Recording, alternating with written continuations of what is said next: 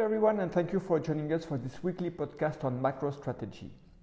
Renewed financial stability concerns have taken a heavy toll on bank stocks in recent days, both in the US and in Europe. In turn, worries that the credit crunch will bring forward the economic recession drag lower cyclical sectors in relative to defensives in equities. Yet, spillover effects of the banking turmoil on overall markets are so far limited the MSCI World is down by less than 1% so far this month, and the Bloomberg Global Aggregate Bond Index is up by 2.7%. But beneath the surface, dramatic rotations are ongoing from value to growth, from European to US equities. They can make things much worse for concentrated investors that are positioned on the wrong side.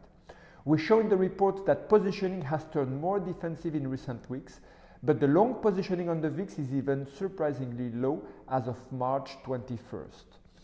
In the US, a deposit war is ongoing and the cards are being reshuffled. Savings are moving away from small banks to large banks and towards higher yielding money market funds.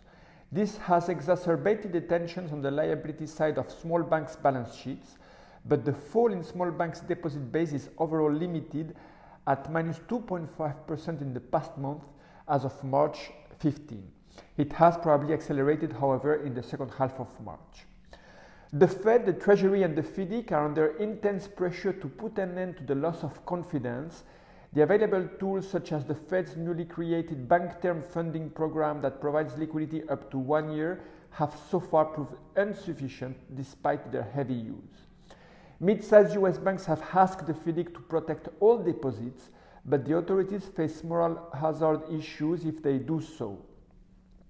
Janet Yellen is probably aware that they must move fast, and we believe they will do so in order to prevent the situation from spiraling out of control. We show in the report that small and mid-sized US banks have a huge exposure to commercial real estate that will be key to monitor going forward. In Europe, some bank stocks are also under selling pressure, but CDS spreads remain below levels reached in 2022, for instance. The worst performing banks in equity markets appear to be those with the poorest leverage ratio, which compares Tier 1 capital to total assets.